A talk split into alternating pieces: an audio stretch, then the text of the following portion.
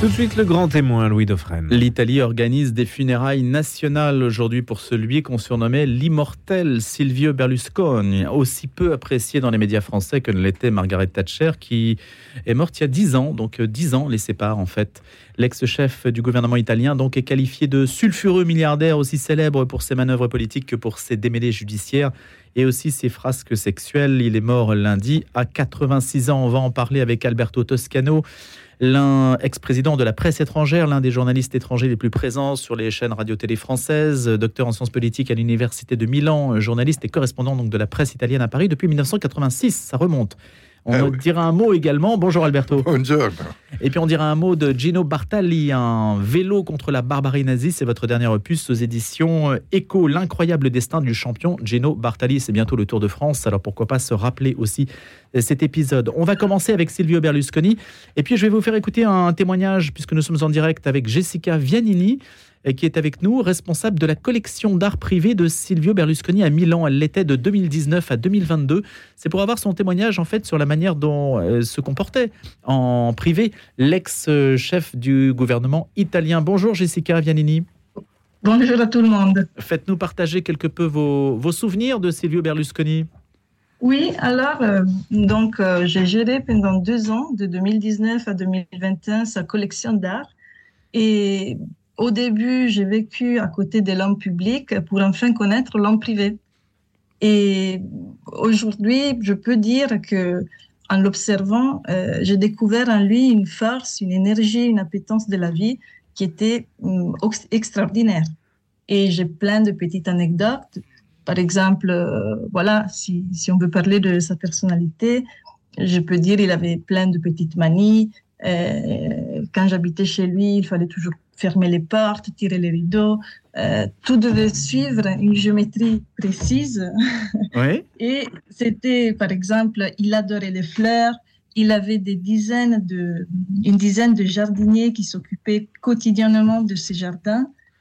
Il adorait ses chiens qui étaient à côté de lui toujours, même lors des rendez-vous les plus importants. Et voilà, donc euh, j'ai partagé des, dîners, des repas, des moments avec cet homme que euh, moi, en 94, quand il a été élu, j'avais 10 ans. Et sûrement, il a, ça a été le fil rouge de, ma formation, de, ma vie. Donc aujourd'hui, on perd quelque chose qui, qui, qui a été le symbole dans le mal et dans le bien. Et, et depuis, après ces deux ans passés à sa cour, parce que c'était vraiment une véritable cour où lui, il était le roi, je peux, euh, voilà, je peux dire de, de d'avoir connu hmm. tout le bien et tout le mal des endroits habités par le pouvoir. Voilà. Mais le bien et le mal, parfois, sont emmêlés entre eux. Voilà. Est-ce que, euh, juste, Jessica, dites-nous euh, très rapidement, euh, quelle est la, part de vérité et d'erreur à propos de Silvio Berlusconi que, que vous voyez dans les médias? Qu'est-ce que vous estimez être, juste et qu'est-ce que vous estimez être tout à fait injuste? Ben, c'est exactement ça. Vous, voyez, c'est compliqué de distinguer l'homme privé de l'homme public. Et, et quand j'étais face à lui, il était tellement sûr de ce qu'il disait il avait tellement l'air d'y croire que je n'ai jamais douté de lui, mais de moi. Vous voyez, j'ai douté de ce que je savais, de ce qu'on lisait sur les journaux. C'était ça son pouvoir. Donc, euh, évidemment, aujourd'hui, moi, je suis extrêmement impressionnée. J'ai envie, euh, euh, face à la mort, j'ai envie d'un peu de silence. Et l'acharnement, on le laisserait à partir de demain. Et l'histoire jugera, je pense, vraiment donc, euh, je connais tout ce qu'il a fait, on le sait, mais voilà, quand on est face à lui, je, moi, je suis personne pour le juger. Voilà, j'ai vécu à côté de lui et il m'a quand même, il a marqué ma vie, mon existence. Et, vous savez, c'est compliqué parce que quand, quand on a l'humain face à nous, c'est compliqué hmm. de, de, ressentir de la haine. C'est beaucoup plus facile quand on a un journal, quand on regarde la télé, de détester quelqu'un. Vous voyez Et en Italie, il a été victime, entre guillemets, hein, de la haine de plein de gens, mais une haine qui, qui, qui allait au-delà de, des sentiments humains. Voilà. Merci Jessica Vianini d'avoir été avec nous ce matin, responsable donc de la collection d'art privé de Silvio Berlusconi. Pendant deux ans à Milan, Alberto Toscano, ce témoignage montre bien l'ambivalence hein, de Un témoignage magnifique, je dois dire. Vraiment euh, très intéressant, euh, très juste, je trouve. Mhm. Euh, brava Jessica, vraiment un très beau témoignage. Et il y a chez vous, Alberto Toscano, vous qui, connaissez évidemment tout le monde en Italie, j'allais dire, est-ce que, est que ça correspond? Qu'est-ce que vous gardez, vous, de, Silvio Berlusconi? Ben, Je me permets de commencer par une blague que j'ai entendue de sa bouche il y a très longtemps. C'était la fin des années 90. Berlusconi était à l'opposition et l'ambassadeur d'Italie de l'époque, Sergio Vento, a organisé avec euh, les correspondants de la presse italienne à Paris un dîner à l'ambassade lors d'un passage de Silvio Berlusconi à Paris. Et Berlusconi a raconté euh, des blagues, euh, il a chanté, joué le piano, c'était un homme effectivement très volcanique dans toutes ces manifestations. Et, je raconte l'une de ces blagues. Donc. Et alors, Berlusconi meurt, il arrive dans les au-delà, et c'est à ce moment que euh, l'Éternel euh, lui dit Bienvenue, écoute Silvio, je profite de ta présence ici pour te dire qu'il y a des problèmes d'organisation. Tu sais, les au-delà existe plus une éternité et dont on a besoin un peu de mettre à jour notre organisation. Tu as deux jours pour organiser un plan de restructuration du au-delà. Et en deux jours, euh, Silvio Berlusconi présente euh, à, lui un plan euh, extraordinairement bien conçu. Et, Dieu regarde ce plan et il dit, écoute, c'est vraiment un très bon plan. Il y a seulement une chose que je n'arrive pas à comprendre. Pourquoi moi, je dois être le vice-président?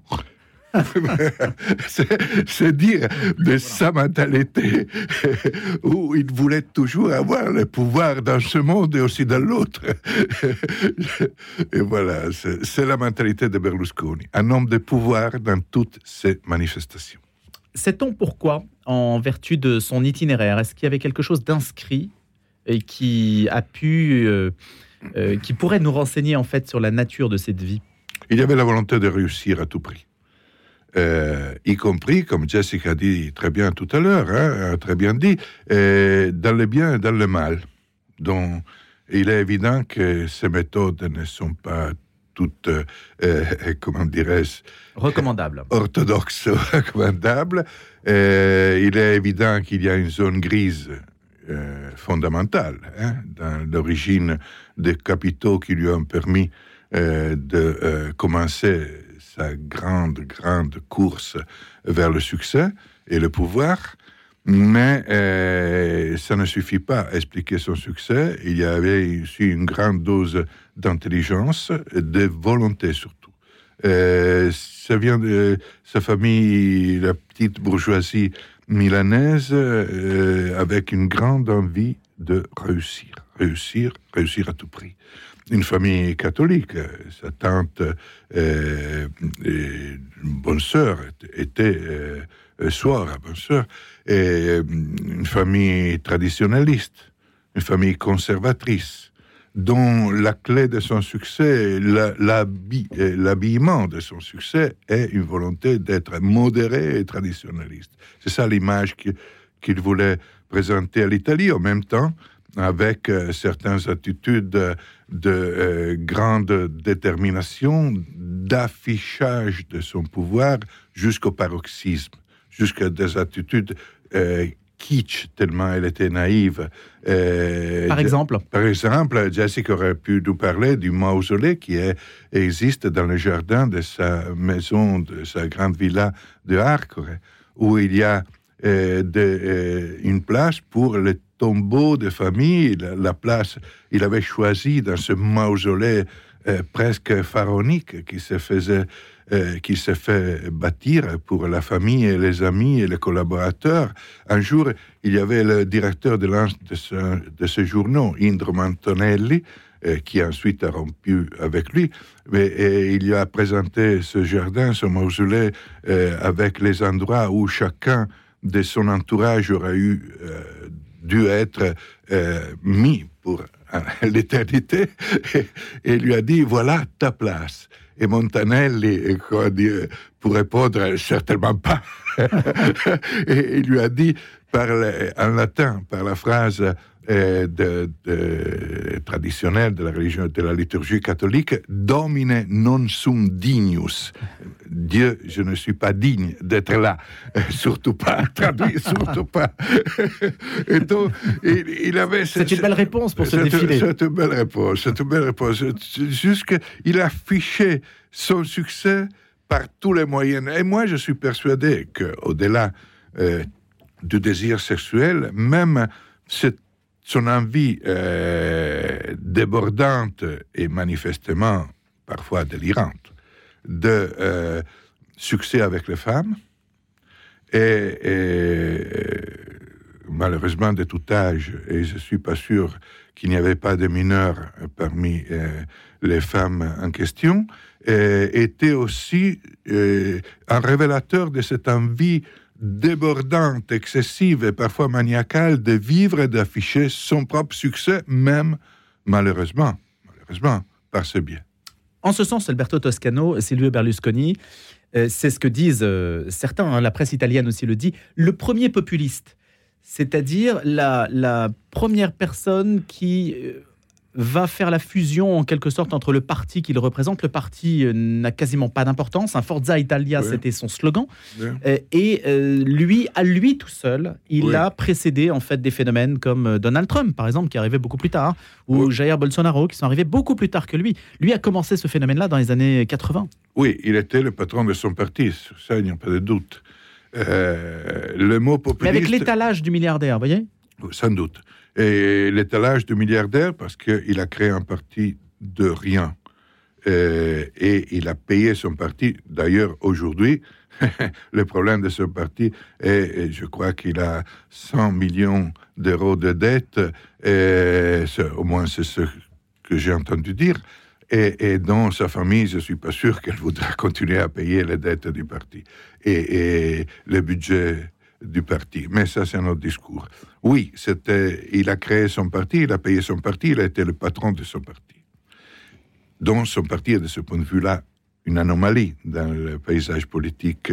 Et, de ce point de vue-là, effectivement, il y a un lien avec Trump, même si Trump n'est pas le patron, n'a jamais été le patron du parti. La preuve qu'il y aura bientôt des primaires et Trump n'est pas sûr de les gagner. Mais je dois rajouter à ça le fait qu'il a créé un parti, il est devenu le patron du parti, il a payé le parti parce que les autres partis traditionnels, les partis démocratiques qui avaient bâti la République italienne et qui géraient pendant des décennies la politique italienne, ont échoué. Ils ont été balayés par une enquête de la magistrature de corruption entre 92 et 94. Donc, le succès et même les méthodes de Berlusconi, on s'explique aussi par le fait, par l'échec des autres. Or, si, et, c'est une leçon sur, laquelle nous devons méditer aujourd'hui, si la démocratie marche, il n'y a pas de phénomène Berlusconi. Il n'y a pas d'anomalies euh, qui se produisent ensuite dans la gestion du pouvoir. C'est un défi pour les partis démocratiques. Les partis démocratiques doivent se responsabiliser plutôt que se limiter à appeler populistes les autres, chose qui est parfois justifiée, soyons naturellement clairs, ils devraient aussi se poser le problème de faire marcher leur euh, euh, formation politique et d'être exemplaires, chose qui n'ont pas été. Berlusconi a eu tort à, mille et une choses, mais euh, les autres partis ne peuvent pas se dédouaner de leur propre responsabilité d'avoir créé les conditions qui ensuite hmm. ont produit le phénomène Berlusconi. Qu'est-ce qu'il a changé en Italie? Et Pendant ces 30 ans, euh, plein de choses ont changé, sans doute. Euh, vous voyez, Berlusconi a été euh, parfois brutal, parfois franchement banal et moche dans ses discours mais euh, il a tout fait pour interpréter euh, les pulsions, le ventre de l'opinion publique. Et, on ne peut pas euh, accuser. Il a été un révélateur d'une société italienne qui a changé, qui, qui n'était plus la société italienne avec les grands mythes du néoréalisme dans le cinéma, de la belle Italie. Il avait changé, et, il avait. C'est un peuple qui est devenu petit bourgeois dans le sens d'attacher plus au paraître qu'à l'être. C'est une société qui a changé, toutes nos sociétés ont, changé, et, elles ont changé parfois dans le bien et parfois dans le mal. Et, il y a un sens comme d'arrivisme, d'opportunisme, de perte de valeurs dont, bien sûr, Berlusconi a été le révélateur, a été l'un, l'un, l'un des révélateurs, mais euh, qui, qui, ont des racines qui vont à l'intérieur même hmm. de la société, dans le ventre même de la société. Alors, et ça serait trop facile si, pour certaines attitudes, et on pouvait donner la responsabilité seulement à un homme les problèmes vont au-delà de l'homme. Et selon, cet homme a été quelque part la partie émergée d'un iceberg, d'une transformation et d'une perte de valeurs qui sont profondes et malheureusement enracinées aujourd'hui en Italie comme en France. Sarkozy, Berlusconi, même si ce ne sont pas les mêmes origines. Ben, Sarkozy a été l'avocat de Berlusconi. Oui, hein. Oui, tout à fait. Euh, est-ce que le, est-ce qu'Alberto Toscano, c'est la société ce que vous, ce que vous épinglez, est-ce que c'est la société bling bling que vous, euh, qui, a, qui, a, marqué l'image de Nicolas Sarkozy? Est-ce que c'est le point commun avec Silvio Berlusconi? Sarkozy et Berlusconi se détestaient entre eux, même s'ils avaient euh, travaillé et fait des choses parfois ensemble. Et, le, si, c'est l'image, le bling bling une façon de dire, vous voyez. La perte de valeur va, va au-delà du bling-bling. Euh, c'est une. Mais je fais un exemple.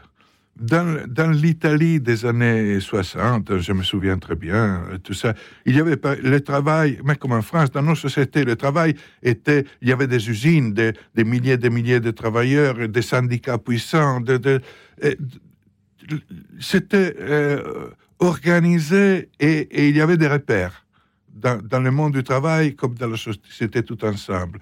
Le syndicat, les partis, l'Église, tout ça. Ensuite, ça s'est perdu. Il y a eu un travail Aujourd'hui, on travaille à la maison à l'ordinateur. On n'est pas rassemblé dans, certains.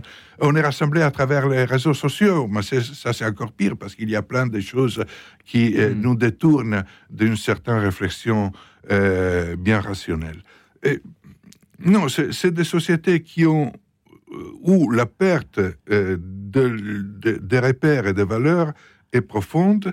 Et c'est dans ce contexte dans ce contexte où la seule valeur été réussir, arriver, gérer le pouvoir, avoir l'argent, que le phénomène berlusconisme en Italie a euh, été un révélateur de la situation, mais euh, dans d'autres pays, il y a eu d'autres phénomènes. Donc, euh, je le répète, ça serait trop facile si le phénomène berlusconisme se limitait à la personne de Silvio Berlusconi.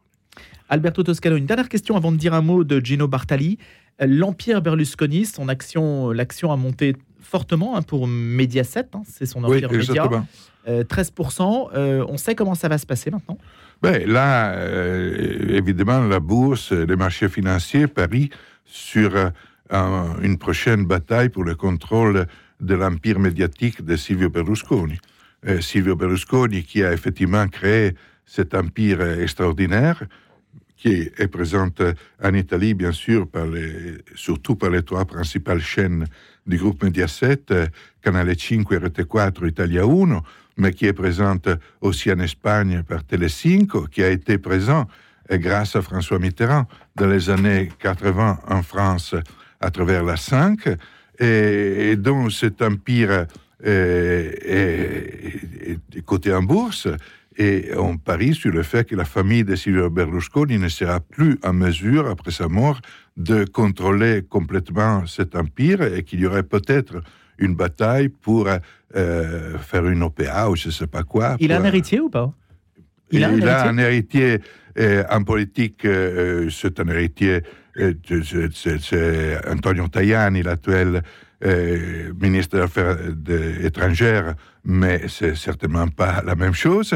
Et dans la finance et dans l'économie, c'est sa propre famille, et en particulier les deux premiers enfants, Marina et Pierre Silvio. Marina gère, dirige et contrôle complètement le groupe éditorial Mondadori, le principal groupe éditorial italien, et, Pierre Silvio est à la tête de, du groupe de télévision, mais mais ça sera difficile pour la famille de garder le contrôle de l'empire médiatique euh, comme avant. Alberto Toscano, il y a des figures qui nous ramènent dans l'histoire. Vous parliez des années 60 tout à l'heure, vous avez insisté sur toutes les mutations et finalement sur ce que le berlusconisme, ce dont le berlusconisme était le signe pour les sociétés. Vous publiez un vélo contre la barbarie nazie, c'est bientôt le Tour de France, l'incroyable destin du champion Gino Bartali. Alors ce n'est pas le Giro, le fameux Tour d'Italie, mais le Tour de France, la plus prestigieuse des compétitions cyclistes. La figure de Gino Bartali n'est pas forcément très connue des Français, elle est très connue des Italiens. Oui, Gino a gagné deux fois le Tour en 1938 et en 1948, mais euh, il a réalisé son grand exploit et il l'a gardé totalement secret pendant la Seconde Guerre mondiale, quand un accord avec un réseau qui s'est battu pour sauver des juifs. C'était un réseau où il y avait des prélats catholiques dont les noms sont gravés aujourd'hui au musée de Yad Vashem, comme des justes à Jérusalem, pour euh, avoir sauvé des centaines, voire des milliers peut-être, de juifs. Et, il y avait aussi des euh, personnalités euh, juives et d'autres personnalités comme Gino Bartoli. Gino à l'intérieur de son vélo, transportait des faux papiers et des matériels pour réaliser de faux papiers. Et grâce à ces faux papiers, des juifs ont été sauvés. Ils étaient hébergés, cachés dans des couvents en Toscane, en Ligurie, en Ombrie. Et grâce à ces faux papiers, transportés par Gino Bartali, ils ont pu retrouver la liberté, si on peut parler de liberté, dans l'Italie de 1944. Et son vélo a servi à ça? Son vélo, les papiers et les matériels pour les réaliser étaient cachés à l'intérieur, dans les parties cave de son vélo, de son vélo, et lui, il est transporté sous prétexte, évidemment, de s'entraîner. C'était la guerre, il y avait des bombardements, l'Italie était occupée par les Allemands en grande partie, mais euh, il pouvait, sous prétexte d'entraînement, ce grand champion pouvait transporter, circuler euh, dans cette Italie ravagée par la guerre. Une belle histoire que vous racontez, Alberto Toscano. Merci beaucoup d'être venu ce matin. Merci beaucoup. En, ce jour, donc en ce 14 juin, funérailles d'État en Italie pour Silvio Berlusconi, d'avoir éclairé notre, nos connaissances sur cette personnalité complexe, ainsi qu'on a pu le dire aujourd'hui. Alberto Toscano, donc, qui publie un vélo contre la barbarie nazie aux éditions Echo et journaliste français, journaliste italien de la presse italienne, présent dans les médias français, dont le nôtre ce matin. Merci, à bientôt Alberto.